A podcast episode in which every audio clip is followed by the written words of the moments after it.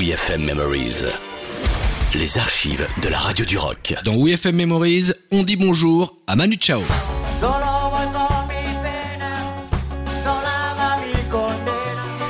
On était fin août en 2007 et tout l'été, eh bien, on fêtait les 20 ans de WeFM. Alors pour conclure en beauté, eh bien, on a tout mis en œuvre pour un concert à la boule noire avec celui qui sort rarement de sa grotte, à savoir Manu Chao.